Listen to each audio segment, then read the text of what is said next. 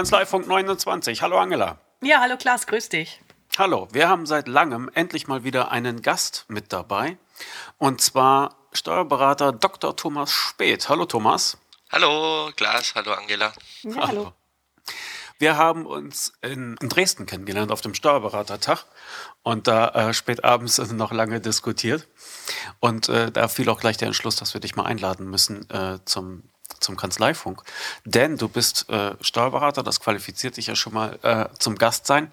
Aber du beschäftigst dich sehr mit der Digitalisierung und du bist auch einer der Köpfe hinter Devatax. Und was das alles ist, das musst du uns jetzt einmal ganz kurz erklären. Was ist Devatax, Thomas? Äh, Devatax ist eine Plattform, die ich gegründet habe äh, vor äh, einem Jahr, weil ähm, ich nicht ganz zufrieden war, wie äh, die Digitalisierung bei Kanzleien äh, vor sich geht. Mir hat da die Kundenorientierung gefehlt, auf der wir versucht haben, dass ähm, äh, Steuerberater und äh, ihre Mandanten näher zusammenrücken, weil äh, wir in der Digitalisierung vor allem eine Chance sehen, ähm, äh, dass man äh, mit seinen Mandanten oder Mandanten orientierter arbeiten kann. Und das soll Devatax ermöglichen. Und wie macht es das? Ähm, das macht es, indem es ähm, Standardaufgaben Struktur, äh, eine Struktur vorgibt äh, in der Kommunikation und äh, deswegen ähm, äh, ähm, Aufgaben, die nicht wirklich weitergebracht haben, weder ein Mandant noch ein Steuerberater, äh, automatisiert äh, werden und äh, man durch diese feste Struktur in der Kommunikation auch äh, schneller äh, Probleme ähm, auf Probleme stößt, die ein Mandant hat, aber kann ich später ein Beispiel nennen. Das Beispiel würde ich jetzt schon gerne hören, wenn es okay ist. Ja, natürlich, äh, kann ich gerne. Äh, wir haben zum Beispiel äh, ein Kassenbuch äh, auf der Vertex umgesetzt und äh, haben bei dem Kassenbuch auch äh, viel Mühe reingesteckt, dass der Mandant quasi nicht auskommt, die Kasse falsch zu führen. Wir wollten also nicht eine Software, wo man einfach ein Kassenbuch führt, bereitstellen, sondern tatsächlich auch wieder eine Kommunikationshilfe. Und als ich das in meiner Kanzlei eingeführt habe, ging der Plan Plan auch auf. Ich habe das äh, dem Mandanten einfach äh, gegeben, äh, so jetzt nimmt es her und äh, dann hatten die äh, viele Fragen, aber die Fragen waren nicht technischer Natur, sondern äh, die waren tatsächlich eher fachlicher Natur, was davor gar nicht aufgefallen ist, wenn der Mandant in Papier sein Kassenbuch geführt hat und man das später korrigiert hat und dadurch ist die Zusammenarbeit jetzt zum Beispiel bei den Kassenbuchungen sehr viel besser und sehr viel schlanker und effizienter geworden. Was war denn da dein Antrieb, da selber etwas zu bauen? Gab es äh, nichts, worauf du zurückgreifen konntest? Ich habe mir den Markt äh, ganz genau angeschaut und äh, mir kam es so vor wie ein Experiment, äh, von dem mein Vater damals äh, schon erzählt hat, als äh, die Computer aufkamen und dann die ganzen Softwarehersteller irgendwie äh, den Mandanten versprochen haben, sie können jetzt halt einfach selber buchen und für die Software hergestellt haben. Bloß leider war da die Lernschwelle sehr groß und äh, man braucht halt viel fachliches Wissen, das die nicht haben. Und deswegen ist das Experiment äh, vor 20 Jahren äh, schon gescheitert äh, in meinen Augen, weil äh, die Buchhaltungen einfach dann äh, nicht in der Form ankamen, in der man sie braucht, dass man vernünftig einen Jahresabschluss äh, beziehungsweise ähm, äh, ein Unternehmen kontrollen kann, damit machen kann. Und ähm, äh, die, dieses Gefühl hatte ich bei diesen ganzen Online-Plattformen, äh, die es gibt und die angeboten äh, werden auch. Die sind relativ komplex in der Installation, in der Einrichtung. Die äh, sind, äh, die verlangen auch ein gewisses Grad von Fachlichkeit, die der Mandant ja gerade nicht haben will. Deswegen ist er bei uns. Die sind in meinen Augen alles andere als mandantenorientiert. Und deswegen haben wir gesagt, das können wir besser und haben eben erst gefördert durch ein Exist-Stipendium äh, als Spin-off der Universität, äh, später dann nach einer äh, Investoren gesucht, äh, die auch an die Idee glauben und äh, äh, diese Idee umgesetzt und die funktioniert auch ganz gut. Mhm. Als ich mir die Website angeguckt habe von Devatax, ist mir ein Begriff gleich ins äh, Gesicht gesprungen, die Smart Tickets. Wenn du das nochmal erklären könntest, das finde ich total interessant. Ja, ähm, wir haben äh, lange überlegt, wie wir das nennen und uns war bewusst, dass Tickets auch negativ äh, belegt sein können, aber äh, wenn man Digitalisierung äh, oder ein Beispiel für Digitalisierung, ähm, äh, das wir alle kennen, äh, erleben will, dann äh, schaut man äh, zum Beispiel an den Flughafen. An dem Flughafen äh, sind relativ komplizierte Prozesse, Sicherheitschecks, äh, müssen in den richtigen Flieger die Leute etc. Und das Bindeglied in dieser Kommunikationsaufgabe, weil nichts anderes ist es, deswegen waren da, äh, da, da früher Menschen, die äh, weitergeholfen haben und die ähm, äh, die die Touristen und Geschäftsreisenden dann äh, angeleitet haben, äh, die übernehmen da Tickets und das mittlerweile auch digital. Das heißt, es ist eigentlich ein schönes Beispiel, dass ein relativ komplexer Prozess äh, eben äh, digitalisiert wird und äh, viele Schritte automatisiert werden, äh, die äh, sehr standardisiert sind und ähm, äh, äh, trotzdem hat man ja an dem Flughafen immer noch äh, viel Service, äh, in meinen Augen sogar äh, mehr Service als früher, wenn man ein Problem hat, weil die äh, Leute Zeit haben und äh, der Flughafen ist auch besser informiert, was mit den äh, äh Touristen denn gerade passiert oder äh, wo die gerade sind äh, und das ermöglichen Tickets und so kamen wir auf Tickets. Jetzt können unsere Tickets ein bisschen mehr, weil die Geschäftsprozesse ähm, leicht anders gestrickt sind. Die haben eine gewisse, äh, gewisse Smartness, äh, deswegen Smart Tickets.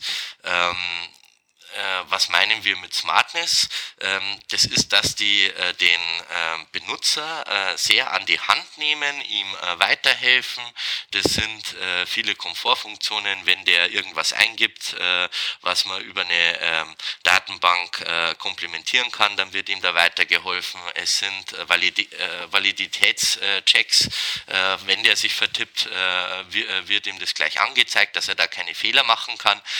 das braucht ein äh, Flughafenticket jetzt nicht unbedingt, weil äh, das ja quasi äh, den Pass hat und äh, der Pass eingescannt wird und äh, da weiß man, die Daten stimmen. Aber wenn äh, wir den Mandanten in den verschiedenen Prozessen beraten, brauchen wir ganz viele Informationen, äh, wo es nicht ein Dokument gibt, das man einfach abscannen kann, ähm, äh, wo wir Entscheidungen von ihm äh, abfragen äh, müssen und äh, das ähm, sollen eben diese Smart-Funktionen in den Tickets dann äh, schaffen.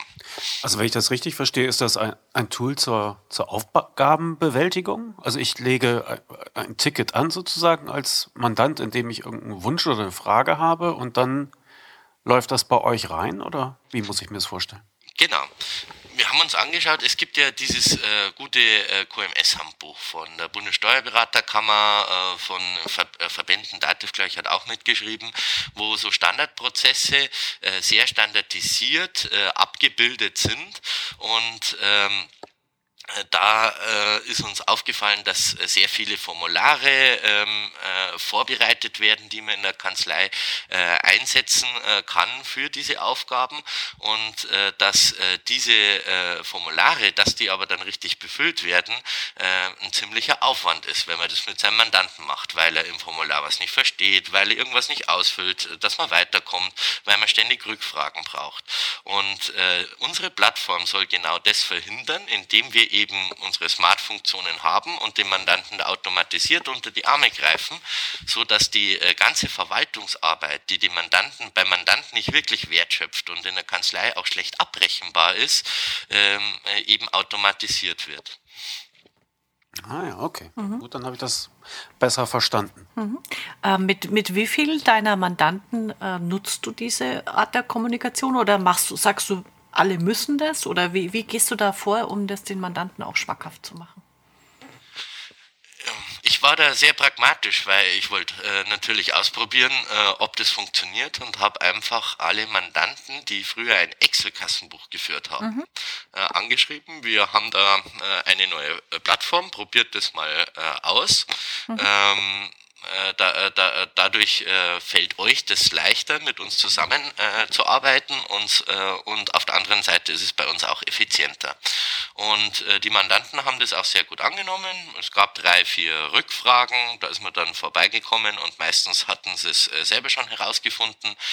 Ähm, und äh, haben dann auch die anderen Tickets äh, selber entdeckt und hergenommen. Mhm. Äh, also nicht nur das Kassenbuch, wie äh, zum Beispiel äh, eine Lohnanmeldung, äh, die äh, als äh, Ticket abgebildet ist oder ein Arbeitszeugnis und äh, fanden das ganz nett und äh, nehmen das her, ohne dass man weiter was unternehmen musste, weil die Mandanten auch viel experimentierfreudiger sind als jetzt ein Steuerberater, der ähm, immer äh, viel bedenken muss. Und das haben wir ein Stück weit ja auf unserer Plattform abgenommen, indem wir da ganz sauber die Prozesse abgebildet haben, so dass er äh, da auf wenig aufpassen muss. Und äh, die äh, Mandanten, äh, da haben wir ein sehr gutes Feedback, sogar bei den Mandanten, wo wir uns nicht sicher waren, ob die, äh, denen das nicht zu modern oder technisch ist, gerade die fanden das eigentlich super und nehmen das her.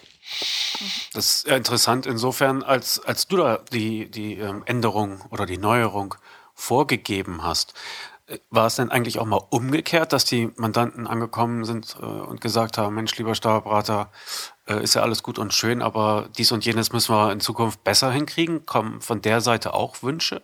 Ja, sogar ganz viele. Ähm, am Anfang ähm, ähm, äh, kamen viele Verbesserungsvorschläge oder äh, haben wir auch genau hingehört, äh, wo äh, sind äh, die überfordert. Das haben wir äh, mit Partnerkanzleien gemacht, die äh, äh, schon sehr früh mit dabei waren und das Feedback eingesammelt. Ähm, und mittlerweile ist es aber so, dass tatsächlich, wenn Nachfragen kommen, fast nicht technisch oder die Formulare auch so geschliffen sind, dass ähm, oder die ganzen Prozesse so geschliffen sind, dass die Mandanten da äh, richtig im Flow sind, also weder über noch unterfordert sind äh, und äh, wenn sie Fragen haben, dann tatsächlich fachliche Fragen, die davor nicht aufgefallen sind. Also hat das auch deine Beratung verändert dann in dem Fall? Das beendet die Beratung ganz extrem, weil man das erste Mal die Chance hat, dass man in äh, Themenbereichen richtig berät, wo man früher beschäftigt war, äh, den ganzen Prozess zu verwalten, weil das auf einmal äh, alles wegfällt. Ähm, wenn ich, äh, das war das erste Ticket, Minijob-Anmeldung zum Beispiel, ähm, mir anschaue, dann ähm, war man früher sehr beschäftigt äh, damit, die ganzen Daten äh, richtig äh, zu bekommen, die der Unternehmer ja wiederum von seinem Mitarbeiter bekommen muss. Und äh, das übernimmt unser Ticketsystem, so äh, dass man diese Daten äh, eigentlich schon hat in einer sehr guten Qualität, wenn man das Arbeiten anfängt. Und da jetzt viel mehr Raum bleibt, um den Mandanten zu beraten, um Optimierungen vorzunehmen, die, ähm, die, die unser System oder unser System hat auch gar nicht den Anspruch, dass es da äh, automatisch optimiert, weil wir glauben, das ist so komplex, da geht es um Menschen, das kann kein Softwaresystem äh, so abbilden, dass es ohne Lernschwelle bewältigbar wäre. Aber wir sammeln eben alle Informationen, die wir davor irgendwie aufwendig über Papier und Telefonate eingesammelt haben, schon mal ein und können, äh, haben dann schon den Informationsstand, den man braucht, um äh, den Mandanten richtig und sauber zu beraten. Mhm, okay. Ähm, ich habe danach gefragt, ähm, weil ich mich so ein bisschen frage, wie eigentlich Mandanten von, von neuen Möglichkeiten erfahren. Wenn ich jetzt äh, an Dresden zurückdenke, an den Steuerberatertag, was mir da angenehm in Erinnerung geblieben ist, ist äh, die Fachausstellung da und äh, was es da alles an innovativen Möglichkeiten für, für Unternehmer gibt. Das äh, fand ich sehr beeindruckend. Wenn ich aber äh, sehe, was Steuerberater so vermarkten, dann finde ich den Grad der Innovation da nicht wieder. Und deshalb habe ich mich immer gefragt, wie kommen die Mandanten daran und kriegen die Steuerberater überhaupt mit, dass da vielleicht neue Bedürfnisse entstanden sind, die dann die Mandanten anderswo sich dann äh, befriedigen. Also das ist äh, tatsächlich eine große Gefahr, die ich auch äh, richtig spüre in unserem äh, Berufsstand bei den Steuerberatern. Äh, wir haben äh, das äh, relativ vielen in Vorträgen, auch äh, Fachvorträge zu Probleme, äh, Problemen, die sie haben. Da äh, haben wir dann äh, unsere Plattform immer mit äh, rein äh, den äh, Kollegen gezeigt. Die zeigen auch ein Interesse, aber was sehr schnell aufgefallen ist, ist, dass die mit dem Thema Digitalisierung wahnsinnig über sind.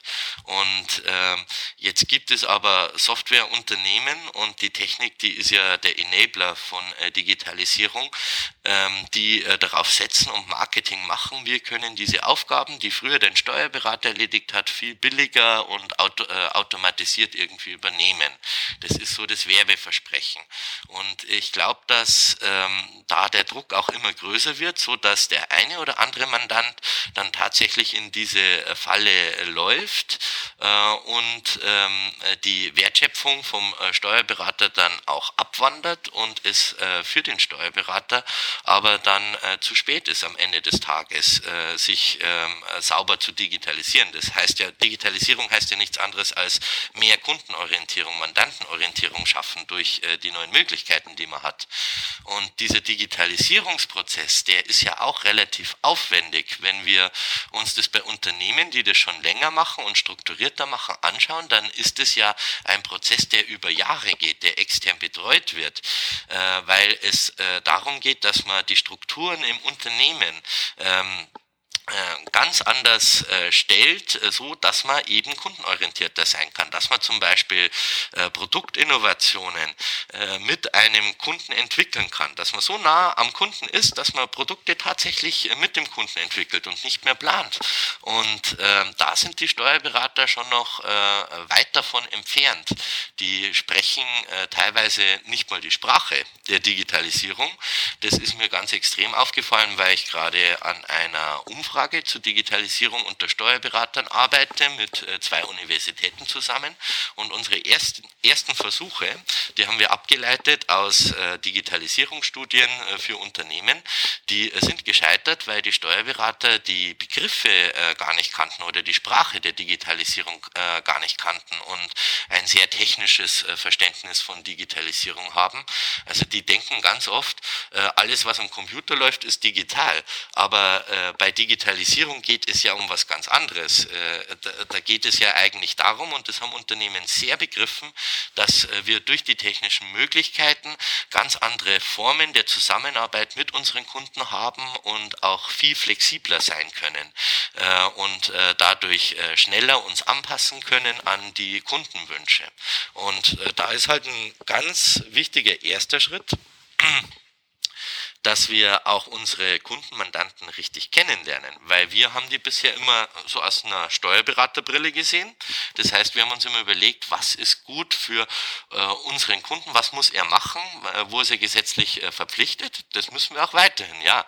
Aber wir haben wenig darauf geschaut, was sind eigentlich die Aufgaben und Wünsche von unseren äh, Kunden.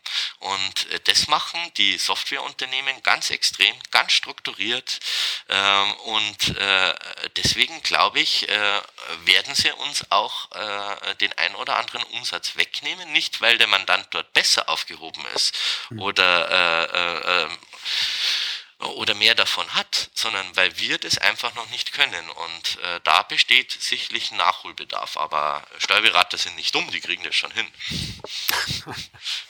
Davon gehen wir aus. Du hast es zwischendurch anklingen lassen, aber die, die Definition von Digitalisierung ähm, finde ich insofern interessant, weil ja natürlich, wir verbinden das Thema Digitalisierung mit alles, was Monitor- und Eingabemöglichkeiten hat.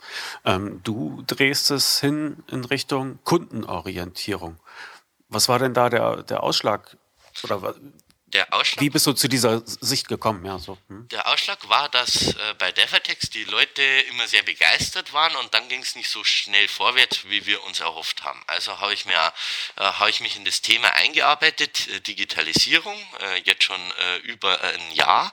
Und ähm, äh, du warst ja auch in Dresden und hast zum Beispiel diese Neulandstudie vom Herrn Land gesehen. Mhm. es gibt eine relativ wichtige Studie, den Digital Maturity Index aus St. Gallen, äh, die äh, aus äh, der Business Engineering Literatur abgeleitet hat, wie man denn Digitalisierungsreife von Unternehmen messen kann, die auch regelmäßig durchgeführt wird und die hat dieser Herr Land auch hergenommen. Und äh, wenn man hier anschaut, äh, was für die Digitalisierung ist oder wie die digitalisieren messen, dann sind es neun Dimensionen.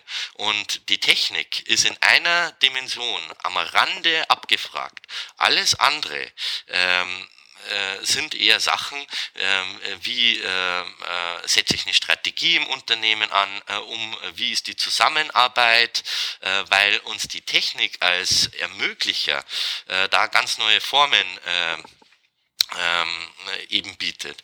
Und ähm, durch diese Studien oder wie Unternehmen das machen, ist mir sehr schnell klar geworden, ähm, dass es eben ähm, in der Digitalisierung vor allem um Kundenorientierung geht äh, bei den Unternehmen und dass die damit auch sehr erfolgreich sind, weil äh, da gibt es ja auch wiederum Studien, die nachweisen, dass äh, je digital reifer ein Unternehmen ist, desto erfolgreicher ist es. Und äh, dieser Abstand zwischen unerfolgreichen, ähm, undigitalisierten und digitalisierten Unternehmen, der steigt und der ist messbar und findet sich im Erfolg wieder, weil die digitalisierten Unternehmen immer erfolgreicher werden, weil sie ihre Kunden besser verstehen. Mhm, okay. Und wie trimme ich das Steuerrecht auf Kundenorientierung? Das ist eigentlich relativ einfach, indem ich mir wirklich mal überlege und meinen Mandanten anschaue, was hat der für Aufgaben und was habe ich eigentlich für Dienstleistungen, wie helfe ich ihm bei diesen Aufgaben. Und da geht es nicht nur um funktionale Aufgaben, also dass er zum Beispiel äh, das oder äh, diese Auflage im Gesetz erfüllen muss, sondern es geht auch um emotionale und soziale Aufgaben. Und wenn ich den Kunden verstanden habe und äh, ähm, die Steuerberater wissen ja sehr gut, was sie an Know-how dem Kunden bieten können, äh, also was äh, sie als Dienstleistung anbieten können, dann muss ich einfach nur noch schauen, dass ich äh, diese, äh, dieses Bedürfnis der Kunden zusammenbringe jetzt mit dem, was ich anbieten kann als Steuerberater. Und äh, äh, das geht relativ schön, weil äh, der Steuerberater ja schon immer eine Vertrauensperson zum Beispiel war. Und äh, deswegen sind viele Mandanten ja auch beim Steuerberater, weil sie eben emotional verunsichert sind, Angst haben, dass sie da etwas falsch machen. Und so kann man dieses Steuergesetz, das sehr trockene, glaube ich, sehr gut an Kunden eben auch anpassen. Bloß dazu muss man die Kunden verstehen, die mhm. man dann. Jetzt muss ich ganz kurz fachsimpeln mit dir, Thomas. Äh, wenn ich das so raushöre, du arbeitest mit dem Business Model Canvas, oder? Ja, sogar ja. mit Value Proposition. Oh, da cool. habe ich letzte Woche, äh, vorletzte Woche in München auch einen Vortrag gehalten, mhm. wo auch viele waren von, äh, von der Kammer und viele Kollegen waren und habe mal so ein trockenes Thema versucht, wie die Verfahrensdokumentation Ihnen an der mhm. Business äh, Model Canvas mit dem äh, Value Proposition äh, Ansatz, also wo es genau um die Wertschätzung, mhm. Äh, Wertschöpfung mhm. geht durch Kundenorientierung, mit Ihnen äh, durchzumachen. Das habe ich mit dem Herrn Hessel und Herrn Pfad gemacht und das kam ja. sehr gut an und die Leute haben das auch verstanden. Sie sind es bloß nicht gewohnt. Ja. Hältst du den Vortrag nochmal? Hm, sicherlich in der Form, weil wir sehr positives Feedback bekommen haben. Setz mich bitte unbedingt in den Verteiler, da muss ich hin. Ja, ich kann auch die Präsentation schicken. Oh, das wäre super. Mhm. Hast du dann für dich selber, äh, nehme ich mal an, auch mit äh, für deine eigene Kanzlei mit dem äh, Business Model und der Value Proposition mit den Canvases gearbeitet, oder? Ja, ich arbeite äh, sowohl mit Mandanten damit, also wenn wir Gründungsunternehmen mhm. haben etc. und extra so ein Gründerzimmer und äh, dann äh, nehmen wir uns auch die Zeit, äh, ähm, das ist quasi Akquise, ja, äh, mhm. aber den Mandanten kennenzulernen, ihm die Business Model Canvas äh, zu erklären. Und ich habe das tatsächlich auch mit äh, der Kanzlei gemacht. Und zwar, das habe ich in Klaas E erzählt, habe ich da was Spannendes mhm. vor. Meine Frau hat noch eine kleine Kanzlei, wo wir Sachen ausprobieren, weil äh, in unserer anderen Kanzlei, da sind 18 Mitarbeiter, da ist das Ausprobieren immer schwierig. Äh, die äh, habe ich gerade äh, quasi platt gemacht, also die Mandanten transferiert in die richtige Kanzlei, weil ich da wirklich eine Musterkanzlei ganz offen für die Kollegen aufziehen will, was denn eine digitale Kanzlei ist und welche Hilfsmittel es dafür gibt. Also zum Beispiel die Business Model Canvas. Mhm. Und äh, da eben in einem äh, in einer Art Blog den Kollegen sagen, was unternimmt man für Planungsschritte, dass sie äh, das mal an einem Muster sehen und ich habe mir gedacht, das äh, sieht man an äh, einer Kanzlei, die man neu startet, besser als äh, in einer Kanzlei, wo es schon Strukturen gibt und man die Strukturen verändern muss, weil da sind die Probleme leicht anders. Dass sie mal eine Idee bekommen, was ist eine digitale Kanzlei und sehen, was bringt eine digitale Kanzlei auch die Erfolge oder Nichterfolge. Ja. Du hattest jetzt ähm, den Business Model Canvas und Value Proposition als ein Hilfsmittel genannt. Mach doch mal eine kleine Einkaufsliste, wenn, wenn es spontan geht. Was, was gibt es denn noch an interessanten Hilfsmittelchen für eine digitalisierungswillige Kanzlei? Ja, äh, äh, das Wichtigste ist das Internet, dass man mal schaut, was gibt es eigentlich für Möglichkeiten jetzt äh, technisch zum Beispiel gibt es Devatex, ja. Ähm, dann ähm, äh, gibt es tatsächlich Tools, ähm, äh, wenn es darum geht, in Digitalisierung geht es äh, auch darum, dass man Geschäftsmodelle verändert. Das heißt, man braucht ein Tool für Geschäftsmodelle. Da gibt es natürlich die Business Model Canvas, ähm, äh, gibt es Erweiterungen für die Business äh, Model Canvas, äh, Value Proposition Design und es gibt hier auch ganz gute Bücher, zum Beispiel Digital Innovation Playbook heißt es. Mhm.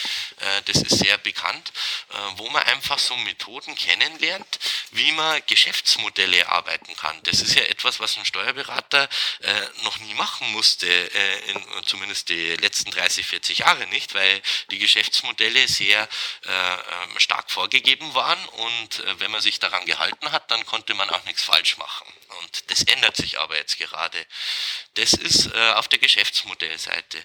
Dann würde ich aber auch noch empfehlen, dass man sich in Digitalisierung ein bisschen einliest. Und da gibt es jetzt äh, ganz unterschiedliche Bücher. Ich habe zum Beispiel mal The Digital Enterprise vom äh, Karl-Heinz äh, Streibig, weil ich da beim Vortrag war, gelesen, äh, habe mir so ein bisschen die äh, Augen geöffnet. Oder äh, Organisation in einer digitalen Zeit äh, vom Fögen äh, fand ich äh, ganz gut. Ähm, und vielleicht auch mal so eine Digitalisierungsstudie, also äh, Digital Maturity Index äh, gibt es als Studie, dass man da auch erkennt ähm, äh, an praktischen Beispielen, weil da werden viele Unternehmen äh, auch hergenommen, die man kennt, was äh, Digitalisierung bedeutet. Dann äh, der dritte Punkt äh, ist, dass man äh, technisch äh, sich wirklich äh, weiterbringt. Also wie gesagt, das Internet schaut, was gibt es für Möglichkeiten. Wir sind eine Dativ-Kanzlei. Da habe ich zum Beispiel so ein Buch gefunden, das heißt Digitalisierung von Geschäftsprozessen im Rechnungswesen vom Herrn äh, Greulich, das ich gelesen habe, der einfach mal strukturiert, was Dativ für, Möglichkeit, für Möglichkeiten bietet, darstellt. Das fand ich ganz wertvoll. Und ähm, auch einfach Newsletter finde ich da relativ wichtig, weil äh, in der Di äh, die, die äh, digitale Welt ist sehr schnelllebig, ähm, was es für Möglichkeiten gibt und äh, wie die eingeschätzt werden und äh, da sind Newsletter und zum Beispiel eure Internetseite und die also euer Blog und die Pod, Podcasts auch sehr wertvoll. Dankeschön. Ja, das wären jetzt halt so die drei Säulen, glaube ich, die man dazu braucht, bevor man da richtig einsteigt. Okay. Dann braucht man viel Literatur im Detail. Also ich habe mich in dem äh, Monat zum Beispiel sehr viel mit Datenschutz äh, beschäftigt, mhm. weil das natürlich wichtig wird, äh, wenn man nicht mehr alles auf Papier äh, verbannt, sondern irgendwie digital die Daten erhebt und irgendwo abspeichert und mit dem Mandanten kommuniziert. Ähm, und äh, äh, da fand ich, da bin ich einfach ein Seminar vom LSWB beim Herrn Munker gegangen. Fand ich auch super. Und auch mal mit ihm ein bisschen geredet. Ähm, ja, und so tut man sich dann vorwärts bringen. Ja, okay, wunderbar. Angela, hast du eine Frage, weil sonst ja. schiebe ich gleich nach. Nee, ganz kurz eine Frage habe ich, äh, weil du gesagt hast, äh, diese Musterkanzlei, die digitale Kanzlei, ähm, wo du dann einen Blog drüber schreibst, wo sich andere Kollegen auch damit auseinandersetzen können. Das ist ein Projekt für 2017 oder gibt es das schon? Kann ich, kann ich schon was lesen? Hat angefangen, die Kanzlei heißt Taxenius und äh, ah, okay. ich habe angefangen, aber es gibt noch nichts, äh, was man wirklich sehen kann, weil ich mich äh, diesen Monat tatsächlich äh, mit äh, äh, erstmal Strukturaufgaben beschäftigt mhm. heißt, das heißt Benutzerverwaltung, Datenschutz, äh, äh, was brauche ich alles, weil ich will ja immer auch Blogbeiträge dazu schreiben. Das mhm. heißt, ich kann jetzt halt nicht einfach irgendwo mir ein Musterimpressum äh, herziehen und äh, das in die äh, Seite hauen, sondern äh, muss ja auch ein bisschen mehr verstehen, äh, dass ich was drüber schreiben kann. Mhm. Aber die Adresse gibt schon und äh, die neue Internetseite ist auch in Vorbereitung und geht dem Monat noch online. Sehr gut, das werde ich verfolgen. Ja. Okay. Äh, ein Wort, das ich eben aufgeschnappt habe, hat mir sehr gut gefallen, das Gründerzimmer. Weil es spricht mich äh, sprachlich an. Ja?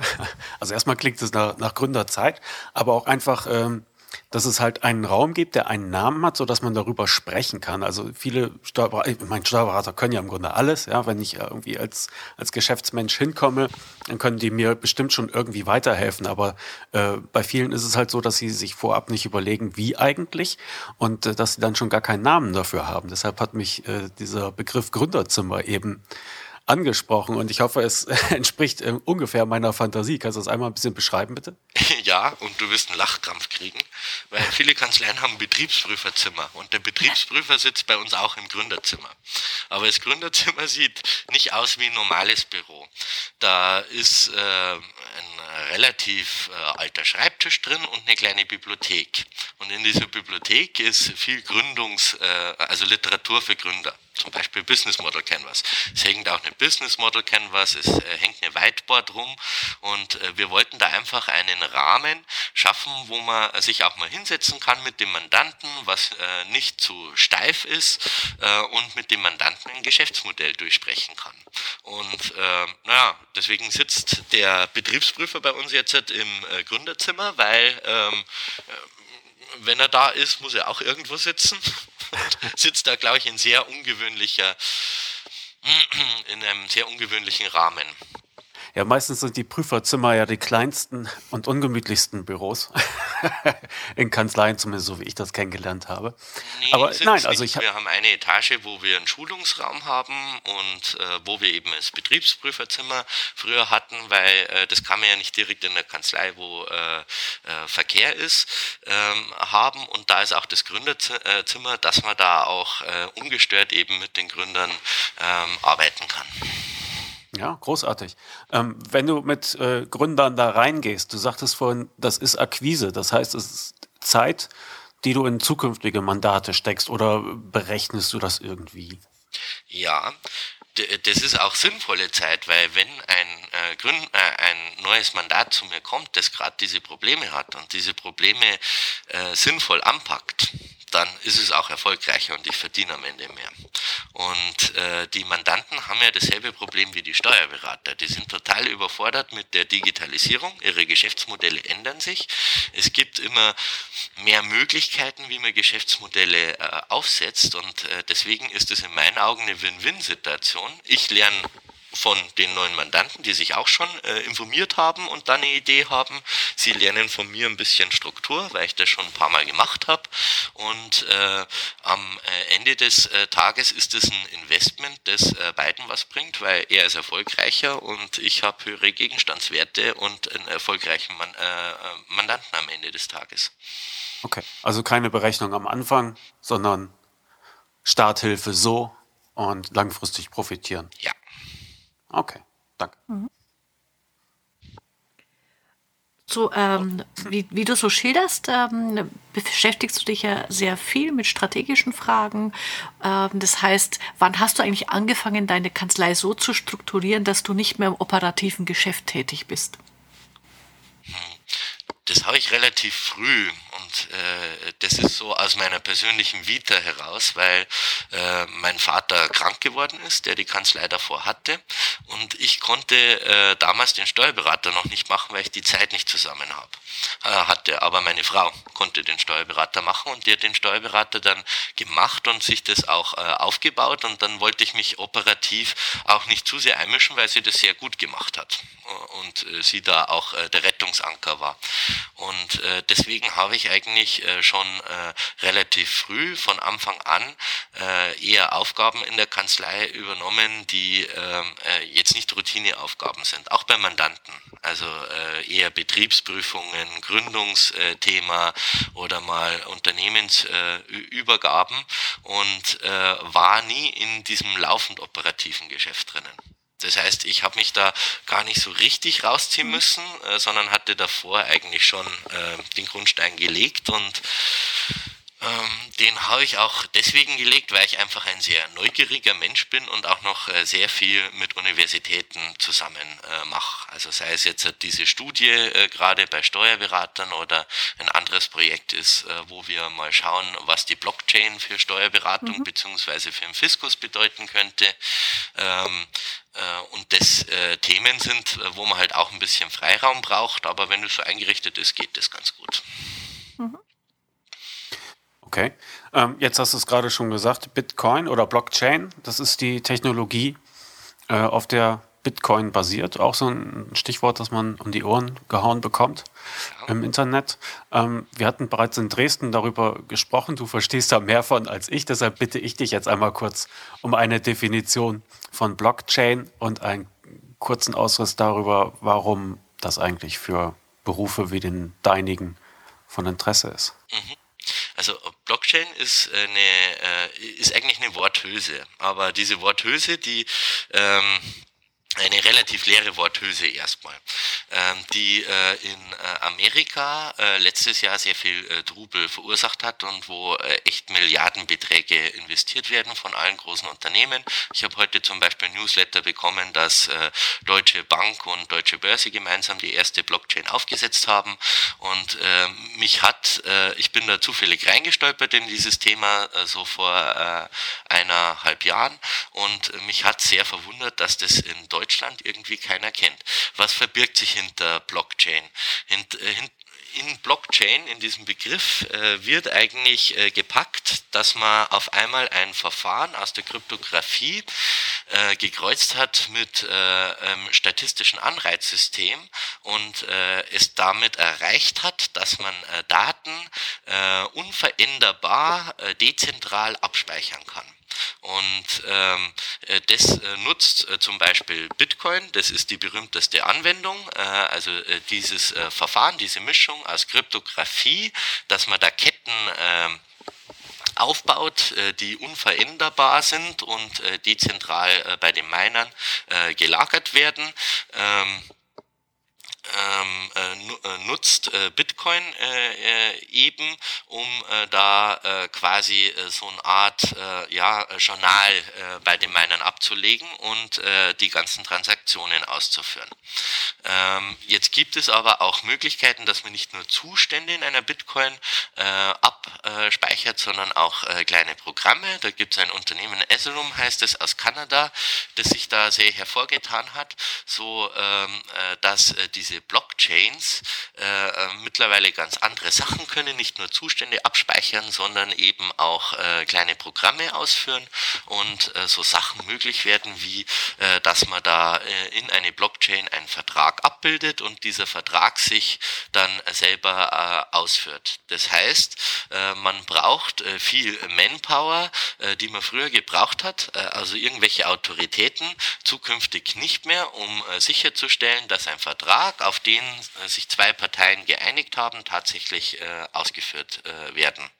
Und wenn man das mal verstanden hat, dass das quasi der heilige Gral ist, weil im Internet war nichts beständig unmanipulierbar abgelegt, sondern immer an einem Server, dass es jetzt eine Möglichkeit gibt, da dezentral Programme auszuführen und Informationen zu speichern, dann äh, ergeben sich dann natürlich ein Haufen Anwendungsmöglichkeiten. Ich will jetzt nur mal eine nennen, zum Beispiel aus dem steuerlichen Be Bereich, wo ich äh, äh gerade äh, selber dran forsche mit ein paar Kollegen. Das ist äh, so eine Sache wie die Gelangensbestätigung. Wäre doch super, wenn sowas in der Blockchain wäre, weil äh, dann hätten äh, wir quasi diesen ganzen äh, Formalismus nicht mehr, dass wir irgendwelche Formulare von A nach B bringen müssen, zurückgeschickt werden. Äh, etc. und äh, hätten auch die Auflagen vom Gesetzgeber, dass äh, das alles revisionssicher, nicht manipulierbar sein muss, automatisch erledigt. Mhm. Also ich lese auch gerade ein Buch zu dem Thema ähm, für alle Hörer, die sich da noch vertiefen wollen. Die Blockchain-Revolution von, äh, Moment, steht hinter mir äh, Don und Alex Tapscott. Und ah, da habe hab ich die super. gehört. ja, äh, und da hat mich am meisten das Kapitel fasziniert. Also da bin ich gleich eingestiegen. Äh, das globale Hauptbuch also dass es im Prinzip dann ähm, ein, ein Buchungssystem gibt, in dem nicht die doppelte Buchführung, sondern die dreifache Buchführung praktiziert wird und äh, alle Transaktionen zwischen Unternehmen dort festgehalten und nachvollziehbar sind. Finde ich unglaublich faszinierend. Deswegen glauben ja zum Beispiel die Wirtschaftsprüfer international, dass äh, an ihrem Stuhl gesägt äh, genau. wird, weil äh, man braucht es ja gar nicht mehr, Leute, mhm. die das überprüfen, weil mhm. es ist schon alles in der Blockchain dann fest vorgegeben. Ja. ja. Da kann man so richtig schön mit Fachbegriffen um sich werfen. Ja, Glaubt ich glaube auch, dass die Blockchain ähm, die große disruptive Welle ja. ist, äh, wo wir ja. immer dachten, das ist das Internet, aber das war mhm. nur eine Vorstufe, ja. äh, weil wir uns auf einmal vernetzen können und dieses Autoritätenproblem im Griff haben. Mhm. Genau. Und das erstmalig, weil wir haben bisher immer Autoritäten gebraucht. Äh, irgendeinen Stammesältesten, der, äh, wenn es um Vertrauen geht, das Vertrauen bildet. Oder irgendein Notar oder irgendein Land oder äh, irgendwas. Und das braucht man auf einmal nicht mehr. Mhm. Und die Stichworte, nur um noch mal kurz äh, zusammenzufassen, sind dabei dezentral und unveränderbar. Ne? Dezentral heißt, es ist nicht mehr eine Information, die an einem Ort äh, gesichert wird, sondern diese Information wird quasi weitergegeben an viele und ist dadurch unveränderbar, dass ich im Grunde nie Zugriff habe auf alle Speicherorte, wenn ich das mal so laienhaft genau. wiedergeben kann. Sie wäre rein theoretisch veränderbar, wenn man über die Hälfte der äh, Leute infiltrieren könnte, aber dann halt auch nur die äh, letzte Scheibe, weil die anderen Scheiben, sonst müsste ich, äh, und das geht äh, mathematisch nicht, äh, die anderen Kettenglieder irgendwie äh, zurückverändern. Und äh, das ist eigentlich äh, so lange sichergestellt, solange die Miner ähm, äh, wirklich gut verteilt sind. Da gibt es ungefähr äh, 3.000, 4.000 äh, gerade eben auf der ganzen Welt, äh, die quasi diese Transaktionen auch überprüfen und dann dieses Hauptbuch befüllen. Und äh, da müsste ein Hacker quasi äh, 2000 äh, Miner irgendwie infiltrieren und zeitgleich äh, manipulieren, dass er da eine Chance hätte. Und das ist halt sehr unrealistisch. Das Problem wäre jetzt nur, wenn ein Staat äh, auf einmal 80, 90 Prozent der Rechenpower ähm, in seiner Hand hätte, dann hätte er Möglichkeiten. Aber solange mhm. das äh, nicht der Fall ist, gibt es keine Chance, eine Blockchain zu manipulieren. Wie werde ich denn zum Miner, also zum Bergarbeiter? Ähm, man lädt sich eine Software runter und hat äh, Rechenpower. Äh, mittlerweile äh, sind die Blockchains relativ groß. Äh, das heißt, ein einfacher Computer tut es da nicht mehr. Äh, ähm, und äh, fangt das Rechnen an und nehme da äh, quasi teil ähm, äh, dann an so einer Art äh, Lotterie um die neue Bitcoin und äh, dass ich teilnehmen darf, äh, validiere ich auch äh, die ganzen Transaktionen, die äh, stattgehen äh, in der Blockchain. Und ähm, dann habe ich eben eine realistische Chance, also eine Wahrscheinlichkeit, äh, dass ich da eine, eine Art statistisches Rätsel äh, löse. Äh, und äh, wenn ich das löse, dann kriege ich die neue Bitcoin. Aber ich glaube, jetzt müssen wir mal im, im Kanzleifunk aufhören, äh, über äh, Blockchain reden. Wenn die, wenn 80 Prozent der Kanzleien noch nicht mal digitalisiert sind, glaube ich, könnte das spannend werden in der Zukunft, äh, wer da noch mithält. Ja, Tja. das äh, wird wirklich spannend, ähm, weil äh, ich glaube, ich bin selber gespannt auf die Studie. Es sind nicht mhm. unbedingt die Kanzleien, die technisch hochgerüstet sind, sondern es sind die Kanzleien, die anpassungsfähig sind und äh, mhm. die äh, eine äh, äh sehr lockere Struktur haben, äh, wo die Mitarbeiter, die Mandanten tatsächlich äh, gut kennen, die Mitarbeiter auch Impulse liefern für Veränderungsprozesse. Hey, das mhm. könnten wir machen und sich nicht sperren. Und das liegt ja nicht an den Mitarbeitern, sondern auch an den Kanzleiinhabern, wie wie viel Freiraum sie den Mitarbeitern da lassen und wie mhm. die Mitarbeiter animiert werden.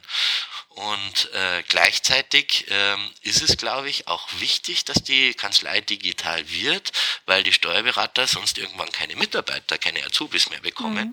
weil die tendenziell natürlich auch äh, lieber in einem digitalen Unternehmen arbeiten mhm. als in einem nicht digitalen Unternehmen. Ja. Sag mal, äh, kann man noch äh, bei dieser Umfrage zur Digitalisierung teilnehmen als Kanzlei? Wie meldet man sich da an oder ist die schon durch? Nee, die ist noch nicht durch, weil wir, wir haben jetzt drei Probeläufe quasi gehabt und äh, sind immer so ein bisschen am Wording gescheitert, dass wir die äh, Konstrukte, also diese neuen Dimensionen, die man bei Unternehmen hat, richtig messen kann.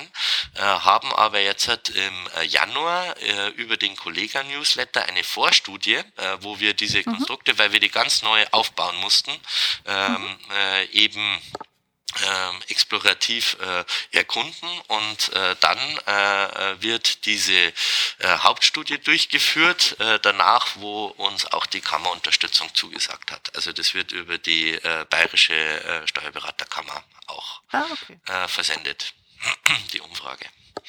Mhm, okay. Also wir helfen da natürlich auch gerne mit bei der Verbreitung, wenn wir jetzt andienen dürfen. Ja, ja, natürlich gerne. Mhm. Mhm.